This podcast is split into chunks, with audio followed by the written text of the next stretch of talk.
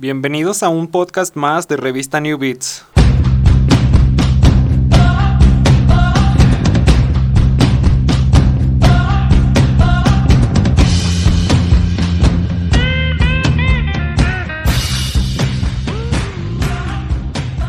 Hoy es martes 17 de mayo.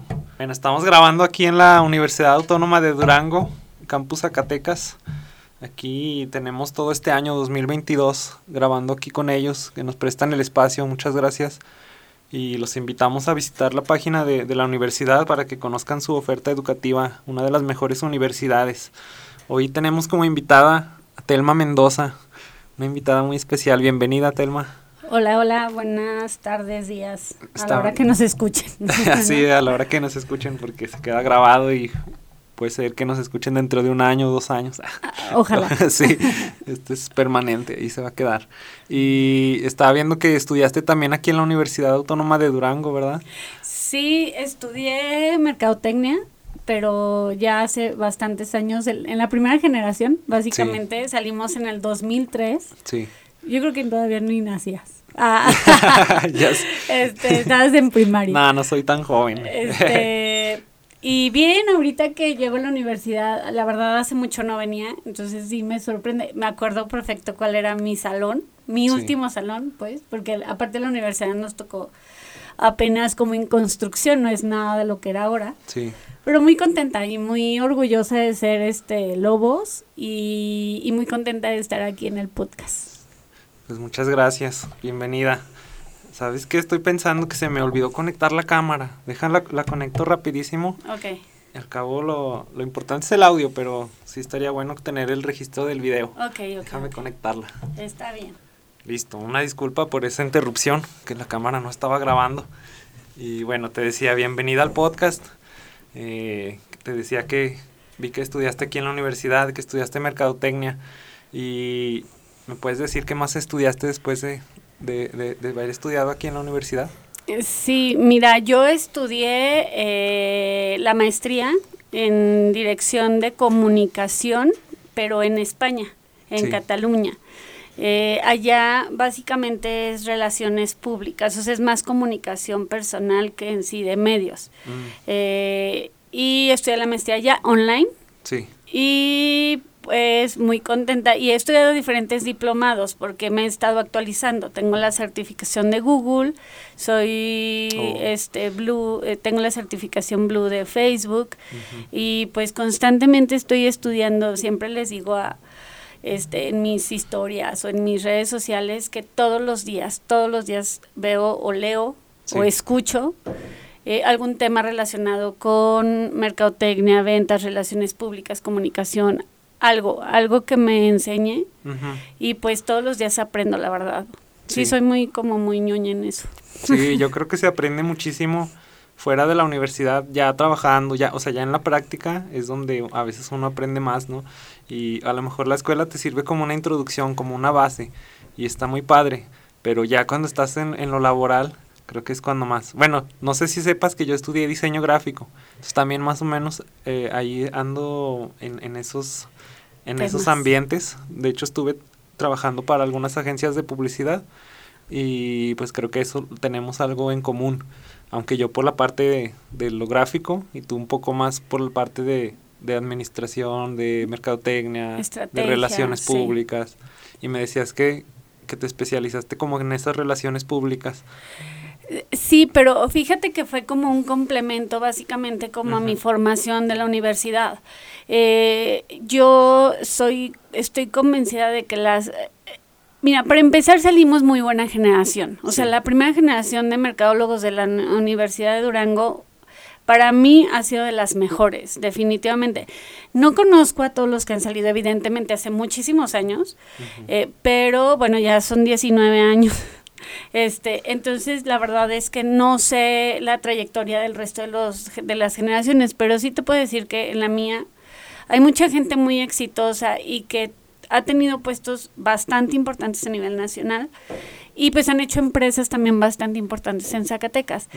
Eh, para mí, haber estado en, en la universidad y haber tenido tan buenos maestros, la verdad es que todavía pongo en práctica cosas que aprendí, ya las haces como inconsciente, la verdad es que ya es como el precio, plaza, promoción, ya sabes, ya producto, tienes el chip y- ya lo tienes, ya sabes cómo establecerlo, pero al final son las bases del marketing que no van a cambiar independientemente de que vayan evolucionando. Este, estas bases van a seguir siendo, ya nada más van a, van a evolucionar hacia digital, hacia ahora con los NFTs y ya sabes, pero, pero van a seguir siendo. Entonces yo sí me acuerdo muchas cosas que vi en la universidad, o sea, ya las traigo como chipeadas. Sí, Y, y pues muy padre, o sea, la verdad es que vas poniendo en práctica como todo lo que aprendes, sí, pero cuando estás en, en la práctica, ya en, la, en, en tu trabajo, sí, pues evidentemente ya te pasan mil cosas que ya tienes que resolver o que tienes que crear o que tienes que mm, evolucionar de lo que aprendiste, mejorarlo o replantearlo, ¿sabes? sí, Pasa claro. mucho. Sí. Mira, yo me enteré de ti porque vi la, la agencia que tienes ahora ahí en la, en la avenida García Salinas. Primero vi la agencia y después este un amigo me mencionó que, que te conocía y dijo, "No, es una muy buena mercadóloga, mira, tiene ya muchos años trabajando en publicidad. Y luego me metí a ver tu blog, que también está muy interesante, está muy padre. Y, y veo que, que hablas así de una manera muy amena sobre tu historia, sobre a lo mejor algunos consejos, algunas anécdotas. Y, y está muy padre cómo lo, cómo lo redactas ahí. Estaba viendo también que mencionabas que, te- que al inicio, de, eh, que, que empezabas tú en esto de la publicidad, tenías como esa facilidad con el diseño y con lo con lo creativo, pues, ¿no? Y, y también por eso me decidí a invitarte a este podcast, porque siento que, que a pesar de que no, no eres como una creadora de arte, sino que siento que se involucra muy, muy, o sea, se mezcla muy bien el arte y la mercadotecnia. Entonces quería platicar un poco de eso. Sí, mira, este, básicamente para mí, o sea, todos los días nosotros creamos algo, o sea, una campaña, una promoción, eh, alguna estrategia y, y todo, al final eh, es un arte comunicarte con otras personas, lograr llegar como a tu target, eh, pero de una, de una manera positiva, persuasiva, con tanta cosa que hay ahorita, con tanta publicidad, con tanta competencia, tienes que ser muy certero. Y la verdad ahorita aprender a hacer engagement con las personas, a conectar, pues es un arte. Es, Sí. La verdad es que así, así te lo puedo decir, es un trabajo de muchas personas pensando y poniendo estrategias, actividades para poder lograr los objetivos. Y, y eso está muy padre. Pero bueno, regresando un poco a lo que tú me Sí. dices, este, sí, de hecho, fíjate que yo, muchas puertas se me abrieron en el tema laboral por el, he- por el hecho de diseñar. Yo, eh, desde que tengo 17 años, trabajo haciendo mil cosas.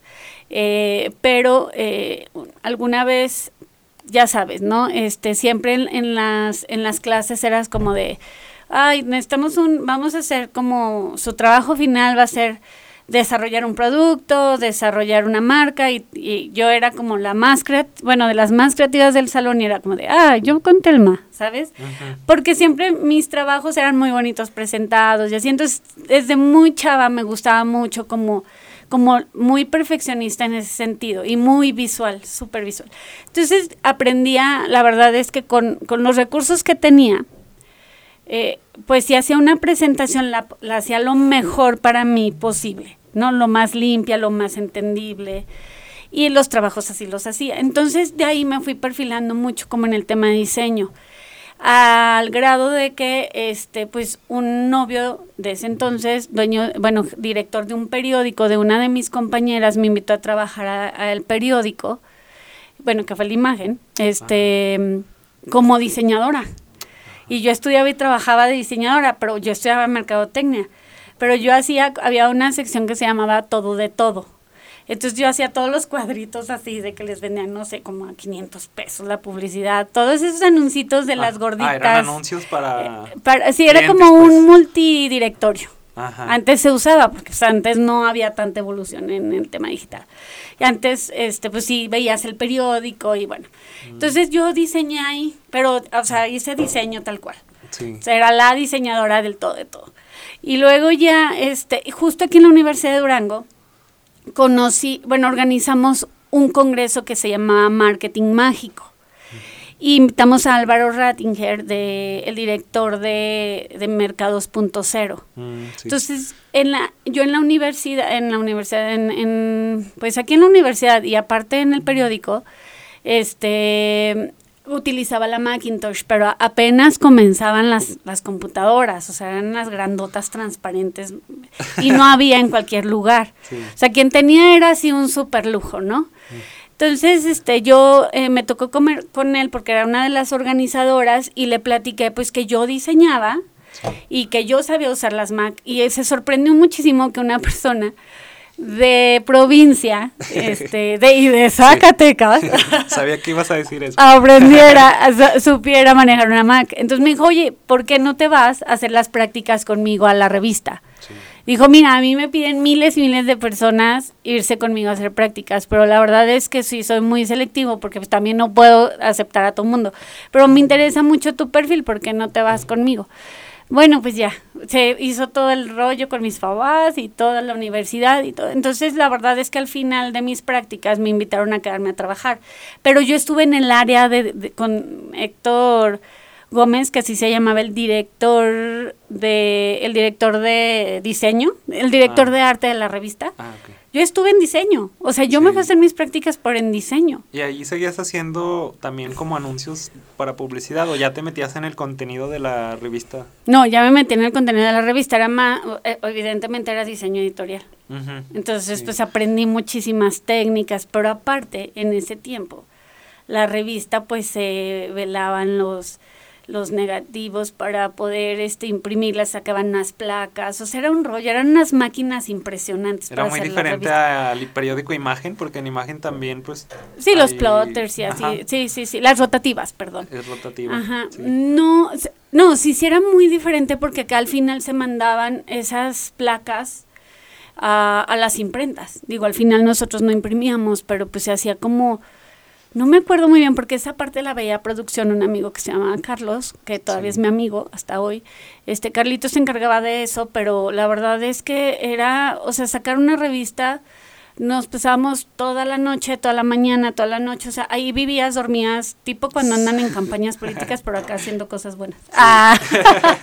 Sí. Este, y era un tema, o sea, sacar una revista era un tema, antes era un arte, Sí, por todo el proceso que había para hacerlo, todavía, todavía. pero, pero antes era mucho más manual, ¿sabes?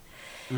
Y pues así, o sea, la verdad es que te digo, a mí el diseño sí me abrió muchas puertas, aprendí muchísimo y la verdad es que también me hizo la diferencia porque ahora tengo un ojo mucho más desarrollado, aprendí muchísimo con Álvaro, aprendí muchísimo, bueno, ya después regresé a trabajar como directora de medios a la revista.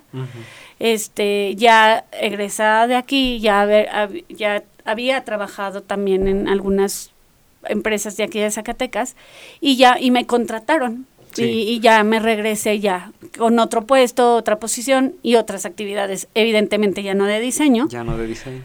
pero como yo ya había estado y como yo ya había estado del lado de los diseñadores, yo sabía muy bien qué era y qué no era, obviamente con toda la evolución que había Sí. Pero a mí el diseño, o sea, lo quiero mucho el diseño. De hecho, gané, va a sonar muy raro, pero se los juro que sí sucedió. Este, gané el cartel de la feria de Zacatecas, Ajá. el diseño en el 2005 con la licenciada Amalia García, este, y gané el primer lugar del diseño del cartel Sí. de la feria de Zacatecas. Entonces imagínate, o sea, no, ya ahorita si me pones Photoshop. Entonces, o aparte sea, de diseño editorial, también haces ilustración y haces Photoshop y todo lo que tenga que ver con diseño. Hacía. No, Ajá, ahorita ponme bueno, cero, ya no. Ya ponme Canva. Por Ah, ejemplo, ese, ¿lo, lo hiciste en Photoshop, ese cartel? sí, lo hice en. Photoshop, lo hice todo en Photoshop, ¿eh? Ajá. Todo, este, Como Era- con los pinceles de ahí, o, sí, pero no era ilustración, o era, era foto. más foto. Ay, Era foto.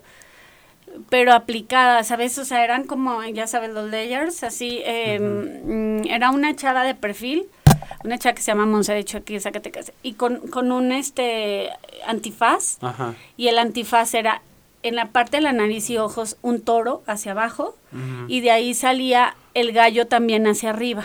Entonces, eh, la, la cola del gallo era como la parte del antifaz de, del que sobresalía en su cabeza. Entonces, era como el arte de, de los toros y de los gallos, bueno, del palenque y así, que era pues como las dos actividades de las más importantes de la feria, ¿no? Sí. y más emblemáticas. Entonces, este, y la belleza, pues la belleza de las zacatecanas y las reinas, ¿no? Las Entonces era como un poco que mezclábamos esto. Sí. Ah, Pero no sé, si me preguntas ahorita cómo le hice. Y, o tú- sea, y tú tomaste esa foto. O sea, planeaste la foto, la tomaste y la pasaste a Photoshop. No, fíjate que esa foto yo se- la había visto con ella este, en algún momento, eh, ni me acuerdo, o sea, todavía no existía ni nada casi, o sea, existía Google, Sí. pero pues muy, muy antiguo, ¿no? Entonces, pues fue en el 2005, imagínate. Pero no, este, no, ella tenía esa foto y se la pedí. Mm, Y la escaneé y la tomé, o sea, te juro, pero daba muy bien en, en alta, daba muy bien en alta, entonces no batallé para nada. No, no lo planeé, o sea, ahorita si me preguntas, evidentemente yo a los fotógrafos sí les pido toda la producción desde cómo lo vamos a hacer, o sea, todo el, pues como el know-how, ¿no? De, del proyecto así de todo quiero que esté todo bien. sí. Pero no, antes yo era súper autodidacta. La verdad es que yo lo hice como Dios me dio a entender. Es más, lo, lo mandé y dije, jamás, nunca va a suceder. Pero también, algo que siempre me ha pasado es que nunca me he quedado con las ganas de hacer algo. Eh, pues siempre digo que el, el no ya lo tengo. Como Siempre me ha aventado. No tienes miedo al fracaso, pues, o sea, Pues no, ¿sabes? Como que... te esperas lo ya. peor y si resulta algo mejor, pues bienvenido. Sí, pero sí hago las cosas como para ganar. O sea, Ah, yo por ejemplo competí porque estaba muy contenta con el resultado. Lo, me- lo, lo llevé a imprimir, lo metí en el sobre, porque antes pues los tenías que imprimir y entregar en Secretaría de Cultura, creo, algo así, no me acuerdo. Este, pues en un sobre amarillo grande y lo tenías que entregar ya impreso, cómo iba a quedar. Y me gustó mucho el resultado. Yo soy como mucho de energía, o sea, ¿sabes? Como que cuando lo veo y digo, sí, esto es, va a funcionar, como que siempre se me da mucho. Entonces, ya sí he conseguido mis trabajos y así he conseguido mi negocio ahora, que dije es el momento de renunciar a mi trabajo, es el momento de evolucionar, quiero hacer otras cosas y ha sido la mejor decisión, de las mejores decisiones que he tomado, la verdad. ¿Hace cuánto abrió tu agencia? La agencia tiene trabajando desde octubre del año pasado, pero en sí en las oficinas tenemos desde febrero, que fue cuando yo pude dejar mi anterior trabajo. Y, y bueno, pero desde octubre ya teníamos clientes, entonces ya nada más era un tema de transición interna de, de mi antiguo trabajo. Y pues padre, o sea, la verdad ha sido una gran experiencia ser ahora pues dueña de mi propio negocio. Qué bien. ¿Y, y ya tienen cuántos clientes tienen? ¿Se, se puede saber? Ahorita tenemos 16 marcas. Sí, ya, la verdad es que ha sido una grata eh, experiencia, o sea, no sé, siempre dicen que abras un negocio sin pensar en tus amigos porque son los que al final menos te compran, ¿no? Pero no sabes, o sea, yo he tenido como de mis amigos o gente muy conocida se ha acercado así de, oye, Telma, es que quiero que me ayudes a hacer esto.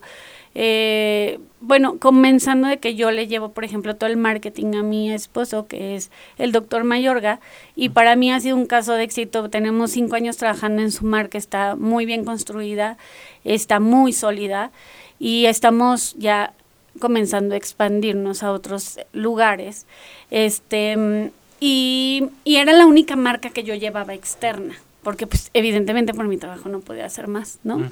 Sí. Pero no sabes, ha sido muy padre porque mis conocidos y amigos se han acercado mucho a que les desarrolle sus propias marcas o me han recomendado con otras personas que están súper interesadas. Pues la verdad es que gracias a Dios vamos muy bien. Tenemos marcas muy importantes a nivel nacional. Y lo más importante para mí es que vean que en Zacatecas hay mucha gente súper talentosa y que hacemos cosas de calidad. Sí, claro. O sea, cero tiene que ver que estemos aquí. Somos igual de buenos Sí, que cualquier parte del mundo.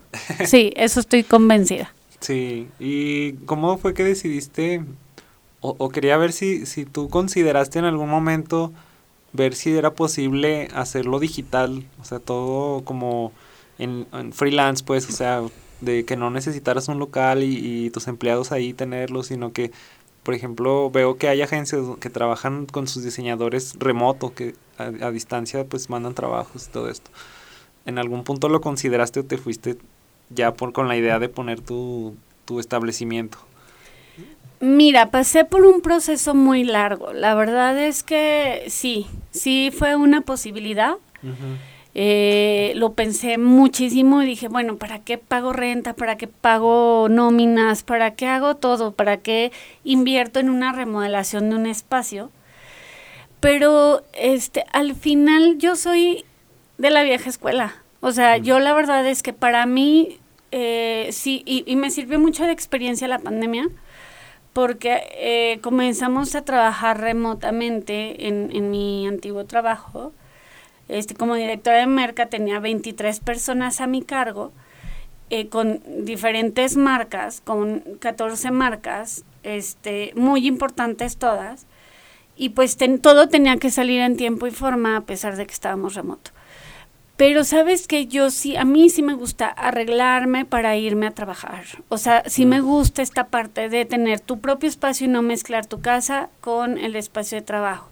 O sea, obvio si hago cosas en mi casa del trabajo, pero trato de que sea lo menos, porque pues es el espacio de mi familia, ¿no? Entonces, eh, no, y te voy a decir una cosa que también influyó mucho en eso. Mi antiguo jefe, este, que es el licenciado Eduardo López, mm, que para mí fue como una gran inspiración y un sensei en el tema de negocios, que estuve seis años trabajando de la mano con él. Le aprendí muchísimas cosas, muchísimas, este, y todo, eh, yo aprendí mucho de cómo lo veía diario, diario, cómo trabajaba. Y él me dijo, mire licenciada, si usted va a poner su negocio, póngalo bien, o sea, bueno, obviamente mis posibilidades, ¿verdad? Pero yo sabía muy bien a qué se refería en el tema de haga bien sus oficinas, ponga su sala de juntas, o sea, que se vea muy profesional para que, o sea, yo lo entendía porque él quería que yo tuviera como el mejor lugar si me iba de, de un gran lugar como es Grupo Islo, ¿no? Entonces, este, yo dije, sí, sí quiero hacer eso, o sea, sí eh, evidentemente a mis posibilidades económicas y a mis posibilidades de, poder poner un negocio así, eh, dije, sí, sí quiero tener, aparte sabes que Zacatecas se merece lugares así, o sea, una buena agencia. Cuando comencé a desarrollar la marca, yo le dije a, Mike Mier, que es mi socio, y a Chuy, no Chuy Manzanares. También lo invité aquí al podcast. Ah, mira, me estoy enterando. Pues fíjate, Chuy y este Chuy Manzanares, que es eh, eh, también eh, uno de los mejores diseñadores para mí de Zacatecas y de México, este, les dije, a ver, es que yo, a mí me gustaría que desarrollemos una marca que se vea súper bien, o sea, que funcione perfecto en branding en Zacatecas, pero si la tengo en Polanco, que se ve espectacular, que si la veo, veo en Santa Fe o Nueva York, que la marca funcione. O sea, yo no quiero hacer algo porque estoy en Zacatecas que sea en mi casa chiquito, ta, ta, ta. No, o sea, yo quiero hacer algo que valga la pena. Sí. Sabes que también yo creo mucho en, en cómo, o sea, si lo vas a hacer, hazlo bien, ¿no? Entonces, este, pues no, para mí sí era de, quiero un local, o sea, sí voy a abrir un lugar, una oficina, la voy a equipar, y voy a poner una agencia como Dios manda donde pueda recibir a mis clientes, pueda tener mis juntas creativas y donde no esté el perro ladrando, que bueno, a veces sí me lo llevo porque es pet friendly, pero donde no esté así mil cosas ahí, ¿no? Sí. No, para mí es la formalidad de la oficina, sí, aunque soy muy creativa y soy así, sí soy ñoña en ese sentido, o sea, soy más ejecutiva en esa parte. Me encanta que vayan mis clientes a la agencia. Sí, claro, aparte es, muy rico tener tu espacio, ¿no? Se disfruta mucho pues, tener ahí tú para las reuniones, para todo.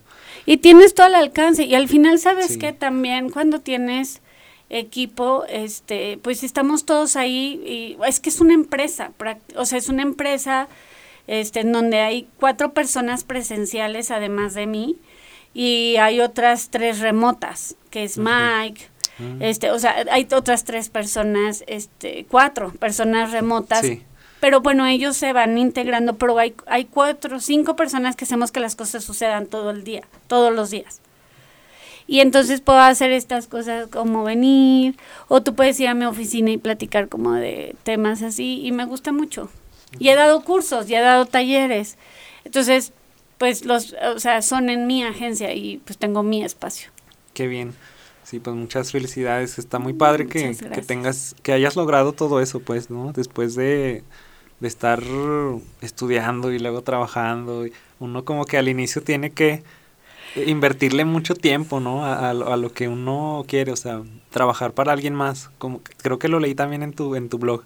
Eso de trabajar para alguien más y, y yo siempre lo he dicho, puedes trabajar para alguien más, pero a lo mejor un porcentaje de tu tiempo inviértelo en un proyecto tuyo, ¿no? Aunque sea un 10% de, de tu tiempo, inviértelo en algo que tú quieras hacer.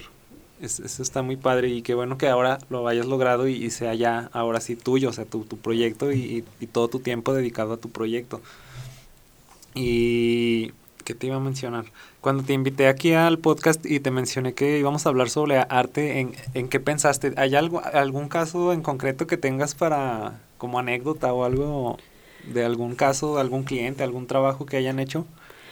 Sí, de hecho, fíjate que inmediatamente, o sea, cuando me dijiste que si venían, que hablas un poco más de arte y así, en verdad pensé en varios casos, pero tenemos un caso bastante pues a mí me parece padrísimo, eh, emblemático para la marca porque la verdad es que también quedó como, como dejó una huella a nivel nacional, este, que se llama Buscarte.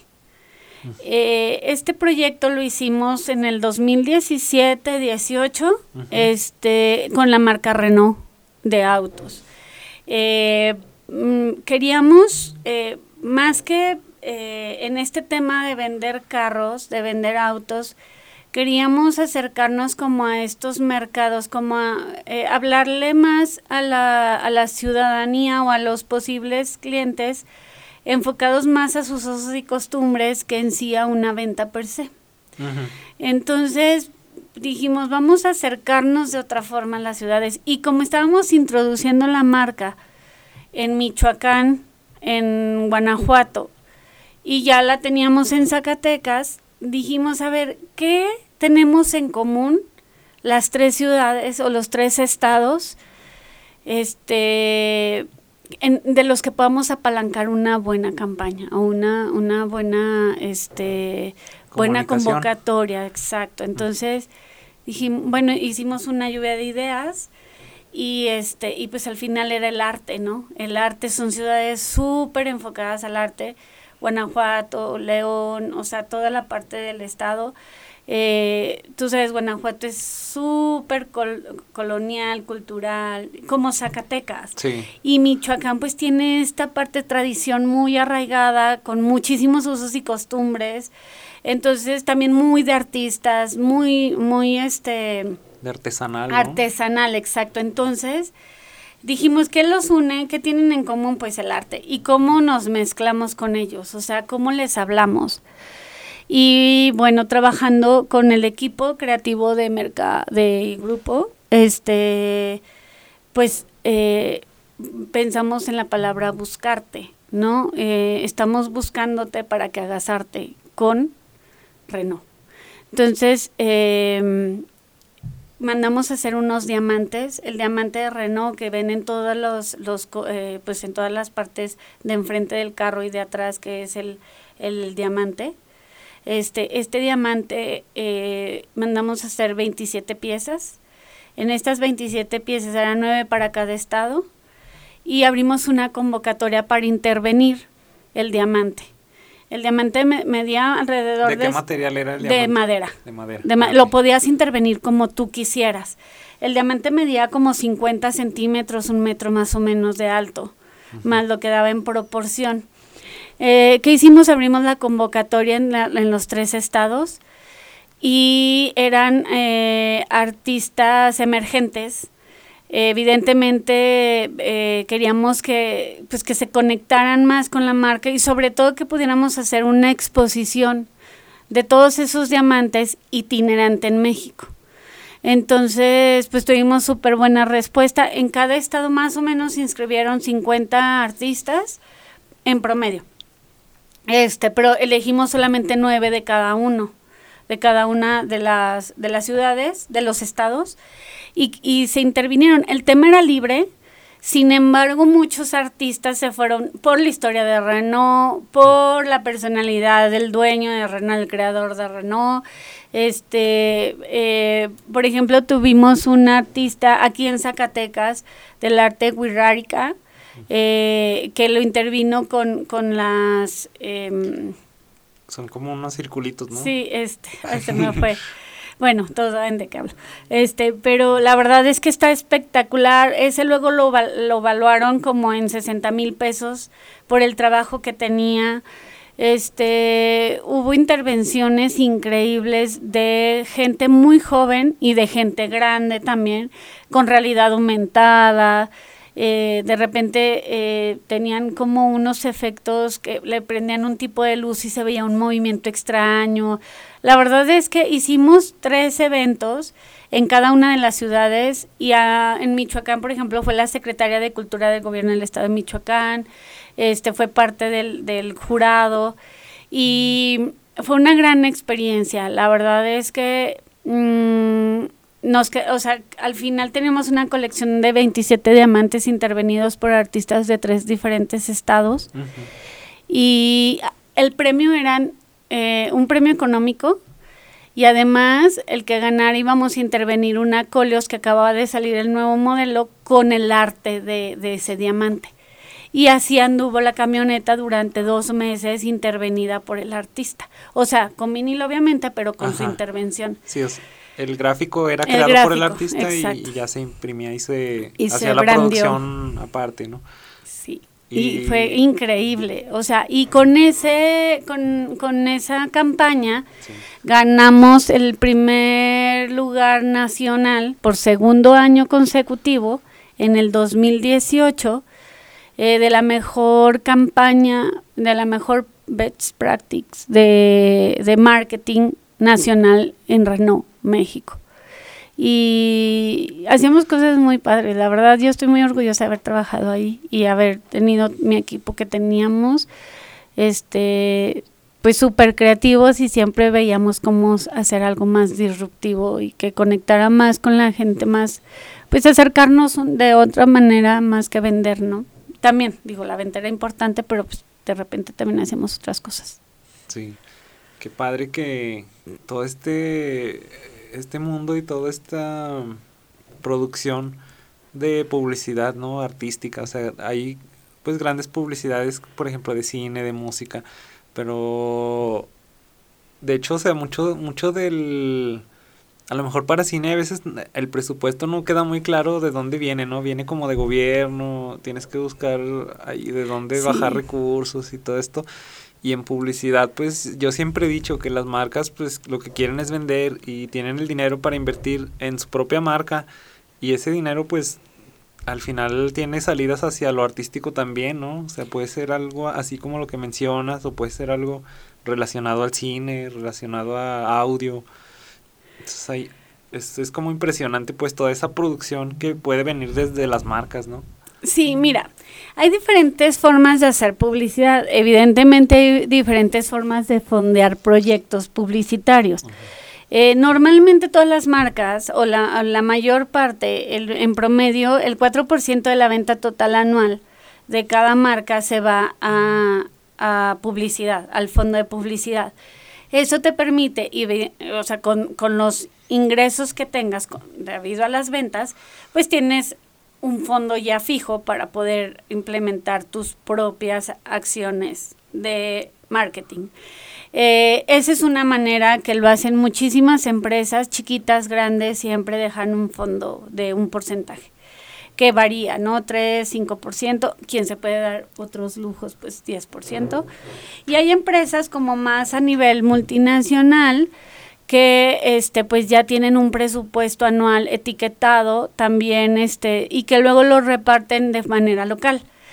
y que también tiene que ver con tu nivel de ventas. A ver, si tú vendes 10 pesos, pues te doy 4 para publicidad, pero tu o sea, pero tu tu otro este la otra persona que tiene la misma marca en otro estado si vende 20 pesos, ahí le damos 8 pesos de publicidad. Entonces, con base en eso también eh, tú bajas mucho recurso de los corporativos de donde viene tu marca, más lo que tú acumules, más lo que tú puedas poner. Y otra manera que pasa mucho y que nos pasaba antes, que ya no sucede, es que, por ejemplo, eh, en el Consejo de Promoción Turística en, en México, este, a nosotros nos tocó bajar un recurso tripartita que era yo pongo 10, Secretaría de Turismo pone 10 y tu empresario pones 10, ¿no? Entonces, en lugar de invertir tú 10 pesos, pues ya invertías 30 pesos porque cada quien ponía una parte. Entonces, gobierno federal te bajaba una parte, gobierno del estado te bajaba otra parte y, tú como empresario ponías otra parte. Entonces, en lugar de tener una bolsa chiquita, pues tenías una bolsa bastante, eh, pues más atractiva, donde podías hacer muchísimo más cosas. Eh, pero eso ya, ahorita ya no pasa. este, pero la verdad es que sí hay varias maneras en las que puedes fondear tus campañas. Este, pero siempre hay que tener como este tipo de acciones, pues, porque si no, es que la, ahorita hay tanta, tanta competencia en todos los sentidos. O sea, ahorita ya no encuentras el hilo negro. Ya nada más es como evolucionar los productos que ya funcionan o de los que ya existen, ¿no? Sí. Este, pues un trapeador, todos usamos un trapeador, pero ahora ya hay eléctricos, ya hay este de Bluetooth, ya hay de los que hasta con el pensamiento los prendes. pero al final es te sirve para lo mismo. Sí, sí, claro siempre le agregan algo a los productos, ¿verdad? Eso lo vi como en mi, tuve una clase de mercadotecnia y siempre nos decían eso, puedes vender cualquier cosa y nada más le agregas algún diferenciador y con eso lo vendes más caro o lo vendes más que... que El poder de la marca también. Y te iba a preguntar, porque tengo esa duda, de, por ejemplo, esa campaña que mencionas, ¿cómo, se, cómo la evalúan? O sea, ¿cómo, cómo le dan un valor? En cuanto a resultados, pues, o sea, cuántos resultados tuvo, si influyó en las ventas de, la marca, de los autos, de Renault. Mira, no. De entrada, eh, este, este tipo de acciones no está hecha para vender, está hecha para conectar con las personas. Renault es una marca que es como el América, o la quieres o la odias. este, hay gente que te dice, está muy bonito tu coche, pero lo único malo es la marca. Y hay gente que te dice, no manches, yo tengo cinco Renaults, o sea, este, quien tiene uno tiene tres, pues, o sea, es, es como una marca de, de coleccionistas. Y bueno, eh, sus orígenes son franceses, entonces eh, hay gente que la ama y luego ya hay gente que no le gusta nada más por el hecho de ser quien es, ¿no? La marca. Entonces, em, como te digo, nosotros estamos en un proceso de introducción a la marca en Guanajuato y en, o sea, en Guanajuato Estado y en Michoacán Estado. Entonces necesitábamos de alguna manera entrar pero no vendiendo, sino entrar conectando. y, y, bueno, el, ¿cómo la medimos? Pues de entrada, la convocatoria, ¿no? O sea, ¿te interesa entrar? ¿Cuántas personas? ¿Cuántos se interesaron? Exacto, entonces de ahí ya vimos, ah, mira, o sea, y el hecho era de pueden ser multifactorial, ¿no? Por el hecho de que hayas participado, pero al final era un acercamiento con la marca, porque tú puedes decir, a mí me encanta el arte, a mí me gusta intervenir y quiero participar porque quiero ganar, pero intervenir un diamante, y te voy a decir algo que pasó muchísimo, yo creo que el 90% de los artistas investigaron sobre la historia de la marca para poderle intervenir, aunque no la fueran a intervenir sobre el tema de autos. O sea, no era necesario, pero no era necesario. igual se metieron. Pero como quiera, sí, claro, es que si a ti te entregan ese vaso y te dicen que ese vaso, este, pues es emblemático porque, no sé, es el primer, ese fue el primer diseño de Starbucks que se hizo, eh, que con el que comenzaron a vender su primer café, pues te metes a Google y dices, a ver, pero ¿cómo? ¿No? ¿En qué momento? Y así. Entonces eso pasó mucho. Entonces todos los los 150 artistas que se inscribieron de alguna manera tuvieron que haber investigado sobre por qué Renault está haciendo esto, porque, o sea, es una expectativa, ¿no? De llamar la atención de otra manera. Este, y hacer engagement con las personas, este, este acercamiento, este, esta conexión más emocional que de venta. Y, y para nosotros, de entrada, eso ya era un éxito, ¿no? De haber, de tener un este, un límite de nueve artistas por estado y, haber tenido en promedio 50 por estado, pues ya te llamaba, o sea, ya hablaba de un interés genuino sobre participar. Y después hay otras maneras en que tú puedes evaluar una campaña. A veces pagar medios, medios de comunicación, es muy costoso. Eh, los publireportajes, eh, las entrevistas. Hablamos como de medios masivos, Medios a tele, radio, televisión, periódico, revistas. Pagar en medios a tele, que son los medios convencionales, este, es muy costoso. bueno, costoso para ciertas marcas y yo creo que al final, este, pues sí tienes que tener un fondo importante. Pero, por ejemplo, otra manera de medir una campaña es viendo eh, cuánto dinero eh, en publicidad tuviste que tú no pagaste. Es decir, tú llevas un pool de medios porque va la secretaria de Cultura de Michoacán a un evento, porque van todos los eh, familiares de los artistas, porque van sus mejores amigos, porque van los medios a cubrir el evento precisamente porque es un evento de arte y cuando te das cuenta de todas las publicaciones que tuviste, este, de cuánto, de cuántos eh, medios de comunicación hablaron de ti, por cuánto tiempo o en qué espacio, pues si lo monetizas, estás hablando de bolsas que a lo mejor a nosotros se nos hubiera complicado. Mm. Pero además, independientemente también de esa parte de inversión en medios que se hizo, eh, es la impresión que diste con esta marca, dejando de lado la venta, sino conectando con las personas. Entonces, bueno, hicimos cócteles en, en las tres agencias, en donde había gente, o sea, no había clientes como tal para descubrir un coche sino había gente que le encanta el arte, que le encanta este el tema cultural y que estaban en una agencia de carros haciendo lo que les gusta hacer, exponiendo sus obras. Entonces eso a los medios les llamó mucho la atención. Entonces si nosotros no lo hubiéramos hecho, pues ponle tú te gastaste, no sé, tres, tres pesos hacer la, promo la campaña, pero en retorno de inversión en, cobertura en medios tuviste 200 pesos.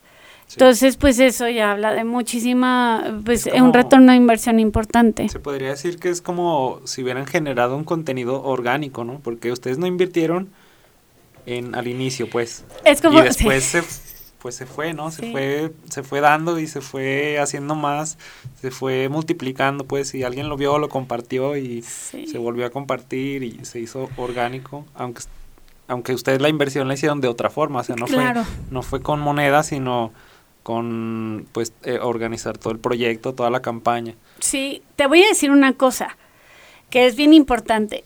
Este, nosotros tuvimos la de ocho columnas en casi todos los estados, en los tres estados que hicimos salimos en primera plana, como de Renault, este, buscarte, o sea, con el proyecto. Sin haber pagado. Sin haber pagado. Y para que una empresa de coches tenga la de ocho columnas en este tipo de estados, por una noticia más de arte que de escándalo, la verdad es que fue un gran logro.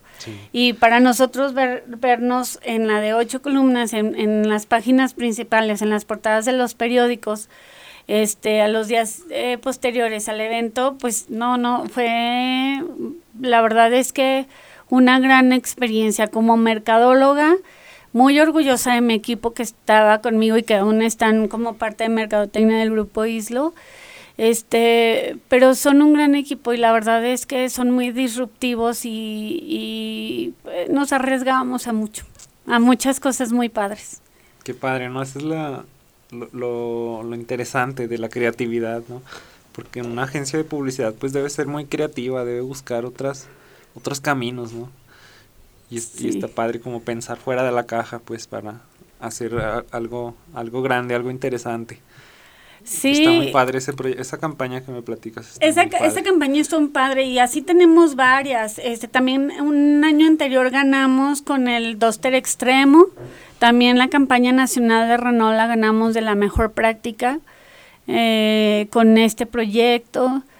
Este, en los combustibles móvil, eh, gana, bueno, también fue una gran práctica, un stand que pusimos en la feria en el 2019 donde el gobernador, los mineros, los senadores, diputados, todo el mundo se subió a experimentar este cómo se genera la energía por medio de mover tus pies, con unos tapetes interactivos, donde de acuerdo a, a 20 tapetes que había en, en el piso, de 20 contra 20 azules y rojos, que era extra y Supreme Plus, pues movías los pies y avanzaba el carro y pues era como, entre más movías los pies, pues más, más energía generabas y tu carro de carreras funcionaba mucho mejor. Entonces era una competencia muy padre. Entonces de repente tenías a, 20, a, a 40 personas interactuando con la marca. Y la verdad es que también eso fue increíble. Fue una gran experiencia, una gran experiencia para Zacatecas, porque en la feria nunca se había puesto algo así, con una inversión tan grande este, en tema de tecnología. Y, pero Zacatecas lo merece. Y mi jefe lo entendía muy bien y lo, pues él nos enseñó esta parte de, de Zacatecas este merece lo mejor y hay que invertir en Zacatecas, ¿no? Entonces, pues apoyaba muchísimo nuestros proyectos. Claro. ¿Y tú has pensado ya ampliar tu, tu, tu empresa hacia otros estados? Sí, de hecho ya manejamos marcas en otros estados. En Ciudad de México manejamos una, de autos también, este, y sí, claro, este, tengo muchos conocidos fuera de la ciudad, pero sabes que creo que también tenemos que ser muy cuidadosos con tu capacidad instalada.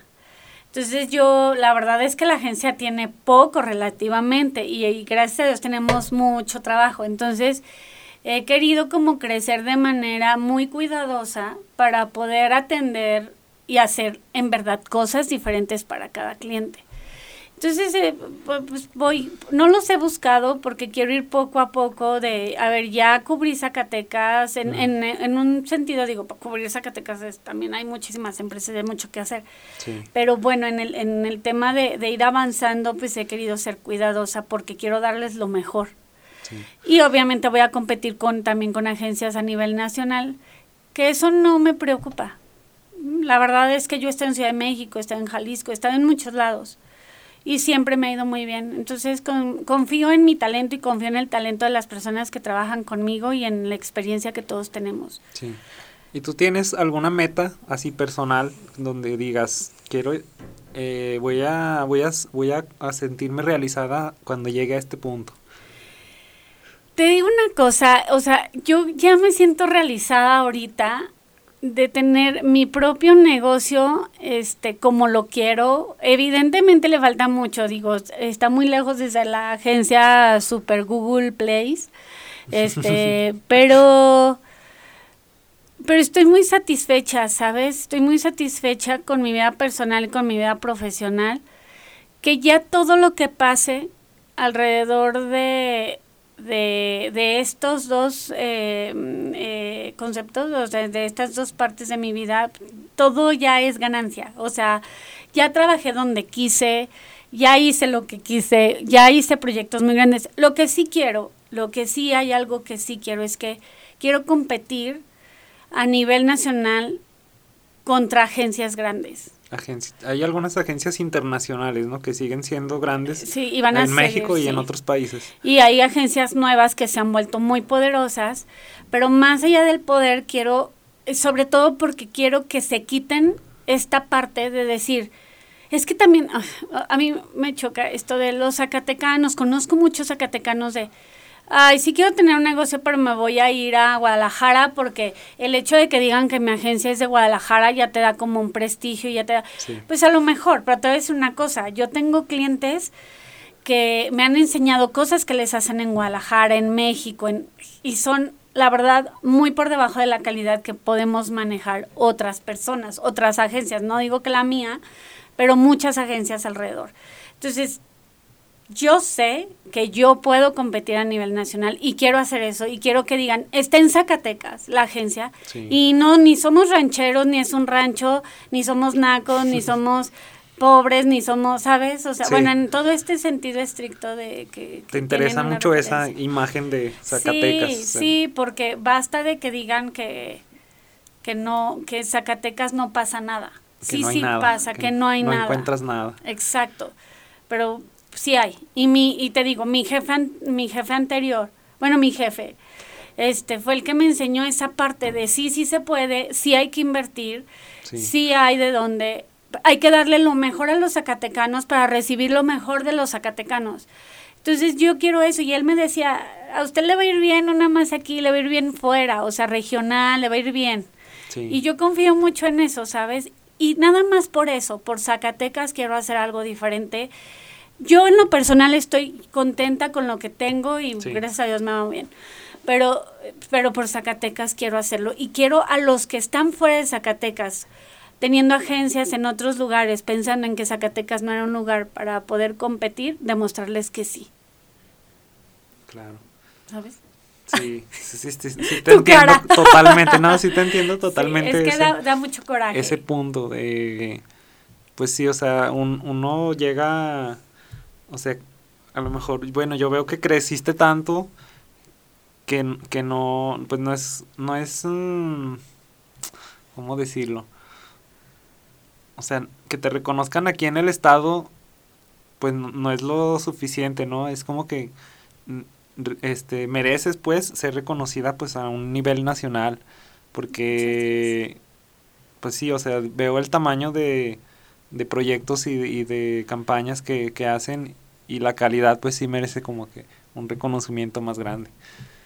Sí, trabajaremos para eso. Mira, este, te digo, yo por Zacatecas, o sea, en verdad lo hago más, o sea, quiero que, digan, son zacatecanos y ganaron esto. No es por ganar eso, sino porque Zacatecas lo haya ganado. Sí. Em, pero va, bueno, vamos trabajando un paso a la vez. ¿Sabes? Y como te digo, voy creciendo poco a poco también para no, este, pues para darle a mis clientes lo mejor de a cada marca y no importa qué tan grande o qué tan pequeña sea. Sí. El hecho de que quieran estar en ¿Y alguna vez tuviste alguna referencia de algún alguna persona o alguna agencia que, que tú admiraras? Sabes que este yo admiro mucho, admiro más a temas de mujeres, no soy feminista, eh, pero admiro mucho a, mujeres como muy empoderadas y muy hechas. Admiro mucho a, a eh, Ofra, admiro mucho a Michelle Obama, leí su libro, este, y, y admiro mucho a las mujeres que, que son fregonas, ¿sabes? A la CEO de Nissan, que tiene hijos, que tiene esposo, es CEO de Nissan a nivel nacional. Bueno, creo que ya se la llevaron a Japón. Pero a ver, yo luego veo a mis amigas, ay, es que mis hijos, es que estoy cansada, es que, ay, tener hijos y que no sé qué. Y digo, no inventes, hay mujeres que brillan y que son súper empoderadas, que tienen hijos y que tienen, yo no tengo hijos, pero de todas formas digo, o sea, pues tienes que poder porque es tu sueño. Sí Justo ayer estaba leyendo la, anoche estaba leyendo la biografía de J.K. Rowling, que menciona que cuando empezó a escribir las historias de Harry Potter tenía a su niña y luego se divorció, se quedó sola y luego andaba paseando a su niña por, por la calle y cuando se, la niña se dormía ella se metía a un café y escribía. Entonces es como que, wow, o sea, de admirar esa, esa constancia que tuvo y ese no, nunca soltar ese sueño y pues hasta dónde llegó, ¿no? Claro. Y eh, eso, eso lo admiro mucho en las personas, ¿sabes? O sea, em, lo admiro desde la persona que va a hacer la limpieza a mi casa, que, que se levanta y que dice, no, es que yo voy a sacar a mis hijos adelante y quiero que estudien y quiero que hagan las cosas bien. Cada quien a sus posibilidades. En los combustibles nos pasaba mucho que mujeres, hombres, este, pues también igual, o sea, mujeres muy empoderadas, mujeres como muy echadas para adelante, pues yo soy mamá soltera y tengo que sacar a mis hijos porque están en la universidad y yo con mi trabajo los saco. O sea, creo que esa parte yo admiro mucho de las personas. Entonces, y bueno, mi madre que, y mi papá que siempre fueron así, y siempre han sido así. Bueno, mi papá ya falleció, mi mamá es súper trabajadora, súper echada para adelante, pero siempre anda súper arreglada, es una mujer inteligente y es una mujer muy, muy empoderada, pues muy, muy trabajadora.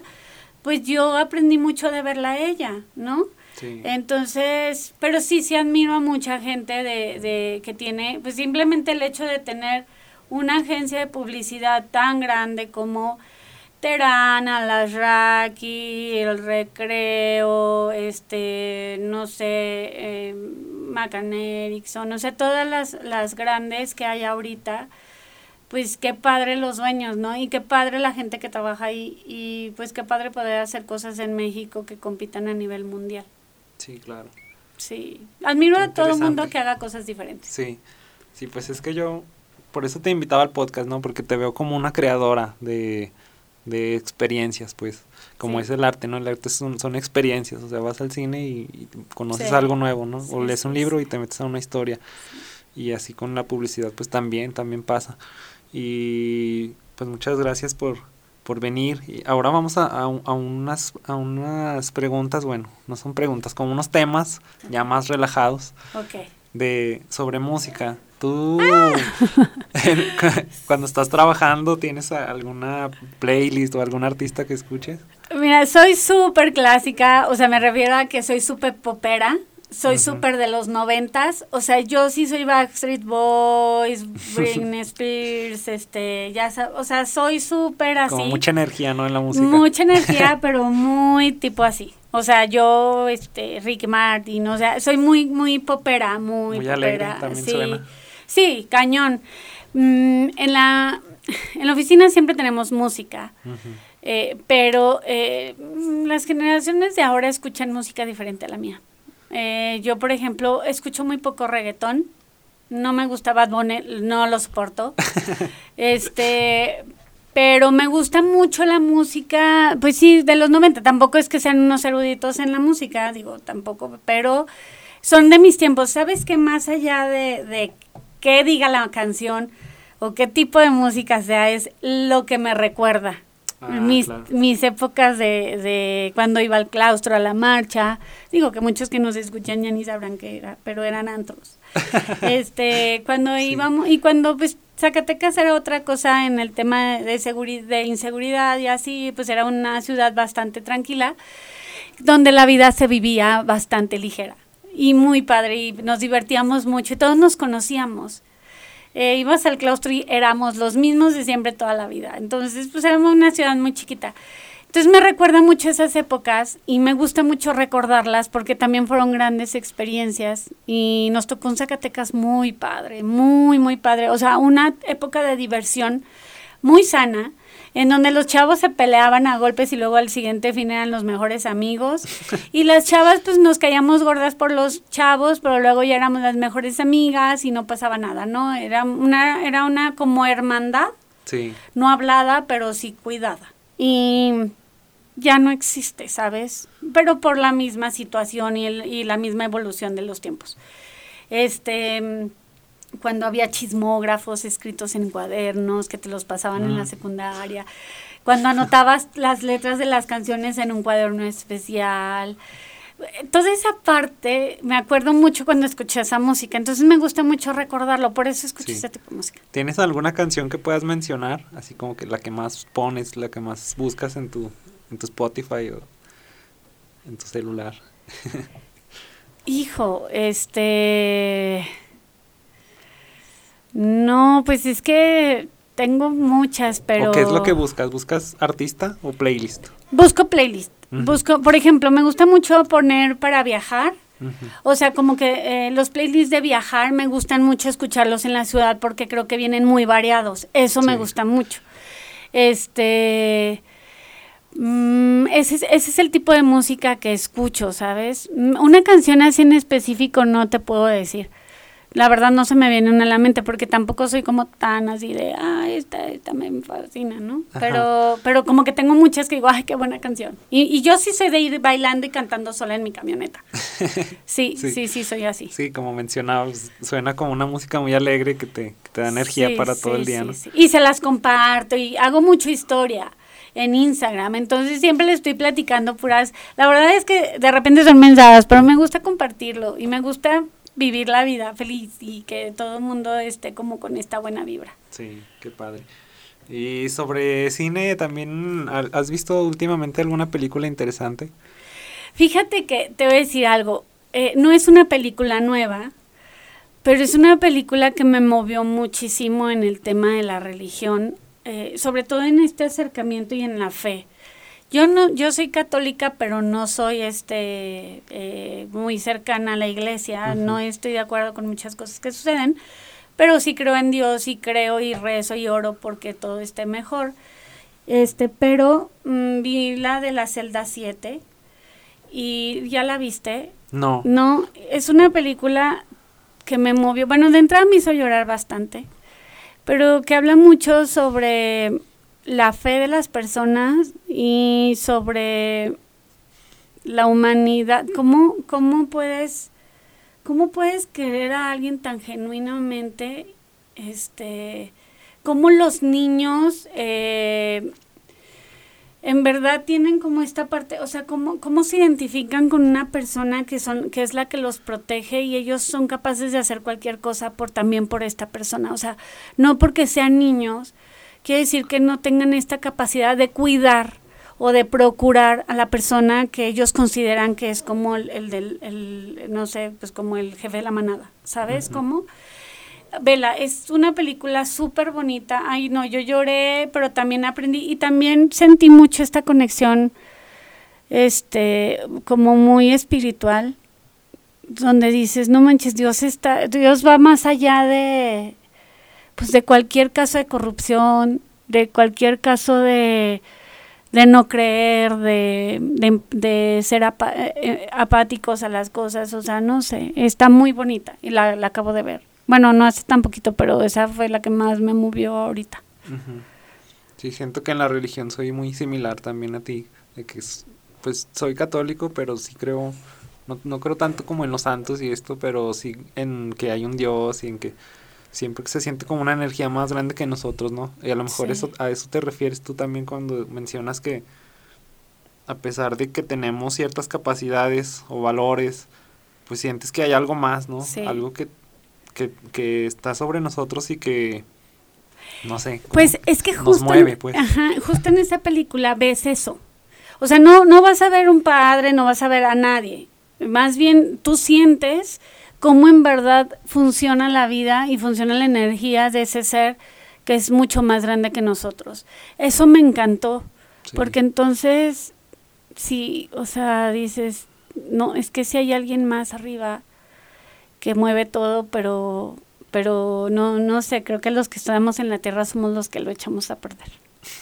sí, así es. Qué interesante. Sí, vela, está hermosa. O sea, más bien vas a sentir eso, eso que estamos platicando. ¿La celda qué? La celda 7. 7. Ajá. ¿Y la viste en Netflix? La vi en... Para saber dónde buscarla. Creo que la vi en Netflix, sí. Sí, ah, creo que sí en Netflix. Sí, la voy a buscar. Sí, sí, creo que ahí está. Ahí está padrísima. Bueno, está bonita, pues, y está así cañona. y normalmente de ese, de ese tipo de cine. Sabes que no, eh, yo trato de no sufrir en el cine ni terror ni tristeza porque pues yo, yo sí tengo el corazón muy de pollo y, y las de terror evidentemente no, no las aguanto mucho. Pero, este, por ejemplo, Matrix me encanta, o sea, la película, me, gusta mucho más la 1 y así, pero este, me gusta mucho la, las películas eh, Gladiador, 300, o sea, las épicas me encantan, o sea, las he visto todas, por ejemplo, este, la de 47 Running, que este, eh, me encantan, ¿sabes? O sea, como de ese estilo. De acción. Sí, con pero cierta más historia detrás, de historia, ajá, de historia, porque aprendo. ¿Sabes que en Merca hay muchas eh, metáforas sobre las películas que tienen que ver con marketing? O sea, por ejemplo este, el caballo de Troya, ¿no? O sea, eh, tiene luego que ver con acciones que haces de marketing, que te metes a la competencia y que, no, o sea, tienen mucha relación. Me gustan mucho las películas épicas. Si yo tuviera un hijo, le pondría a Lucio como el hijo de, del emperador. este, me gusta mucho ese tipo de películas. Entonces veo como de esto de, de, de batallas, de estrategia, de cómo ganar, este, pero cómo, cómo luchar por un, una causa, ¿no? Este, donde todo el mundo está alineado y responde a una convicción, este, donde todo el mundo eh, trabajan todos para lograr un solo objetivo. O sea, esa parte me gusta mucho. Por eso veo ese tipo de películas. Me encantaría, como a mi esposo también, entonces somos súper buenos para ver este tipo de películas. Qué interesante, sí. Se ve como muy relacionado esto del cine a lo que es tu trabajo. Sí, cañón. Y, siempre lo relaciono, o sea, te juro. Y aparte soy muy visual, entonces siempre estoy, ¿por qué esto así? O el product placement, o... Si me, es más, si me llevas, o sea, yo tratamos de viajar, es como nuestro hobby más, así. Tratamos de viajar mucho. Y, y yo voy a las ciudades y yo parezco como perrito así en Boulevard yo tengo la cabeza así y voy viendo todos los espectaculares y los veo y les tomo fotos y digo, ¿por qué lo hicieron así? ¿Qué hay ahora? Y trato de hacerlo mucho. Sí, yo también me pierdo cuando voy a, un lugar nuevo, estoy buteando a todas partes. ¿Verdad? Como despistarla que somos turistas. Sí. Pero es para aprender. Es en Ciudad de México, que es donde más te dice, no, trata de parecer de ahí de Ciudad de México, si no te van a robar el celular y te van a seguir. No, y luego nosotros como hablamos ¿cómo cero. No voltear ahí, si en Ciudad de México hay tantas cosas que ver. En la revista me echaban mucha carrilla porque yo llegaba hablando y decían que yo hablaba muy norteña, que no creo. Pero este, y luego decían en la revista, no inventes, Telma, o sea, llegamos hablando a nuestra casa como tú y todo. ¿Qué te pasa? ¿Por qué hablas así? Pues es que dicen que se les pegaba mi tono. Sí. Pues yo no, no podemos negar la cruz de la parroquia. ¿Verdad? Sí, sí, sí, tenemos un acento muy, muy... Particular.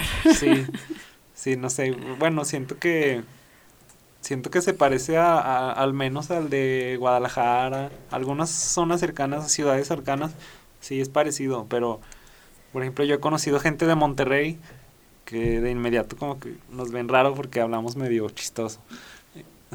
yo creo que sí. palabras. Sí, sí, sí, sí, sí, sí, pasa. Está, muy padre todas estas diferencias culturales que pues y yo creo que es lo interesante de viajar, ¿no? Sí. En otros podcasts siempre lo mencionamos, cuando vas a otra ciudad o a otro país es cuando pues te das cuenta como que pues piensas desde otro punto de vista, o sea, ves otros puntos de vista porque la cultura es muy diferente y en cualquier cosa, ¿no? En la comida, en todo. en, vestir. En, la vida cotidiana, pues. Sí, 100%. Sí, yo trato de aprender mucho siempre que viajo y, y algo sobre mi negocio también y del negocio de mi esposo. Siempre estamos viendo a ver en qué no vamos. Sí, pues qué padre. Muchas gracias por habernos visitado. Estuvo muy interesante la plática y creo que sí, o sea, sí se relaciona bastante con, con el tema que hablamos aquí en el podcast, que es arte y cultura y espero que pues, a la gente que nos está escuchando le haya gustado, yo creo que sí, sí. porque fue una plática muy interesante. Oye, pues que lean el, el, blog, la verdad es que les comparto cosas, o sea, como temas súper normales, súper cotidianos, pues, pero que sí pasan y que nos pasan muchísimo y creo que sí son mm, de repente cosas que te puedes, este, como, como identificar. ¿Cómo es tu página web del blog? telmamendoza.com.mx. Ah, ok. ¿Y ese es solo blog o vienen, vienen más? Sí, vienen más cosas, vienen mis mentorings, vienen mis talleres, eh, viene, pues hay un diccionario sobre marketing para que aprendan los términos, pero pues viene mi blog y vienen algunas cosas, ahí les voy a tener próximamente algunas sorpresas, pero bueno, el blog es lo que ahorita estoy comenzando a escribir más para compartirles, ¿eh? para compartir como las cosas que yo veo y que, y que me han pasado, que pasan en la agencia. Y que como este blog que voy a sacar ahora el tema es de quiero aprender pero me da flojera. Y yo creo que a todos nos pasa eso. Entonces pues lo leen, a ver qué tal. Ahí les daré unas técnicas. Yo sabía que, bueno, desde que supe de ti, vi que eras una persona interesante, pero ahora que platicamos un poco más, veo que eres más interesante de lo que yo pensaba. Ah, gracias, qué lindo. Muchas gracias. por haber venido. Gracias, que estés muy bien. Gracias. que estés muy bien. Adiós.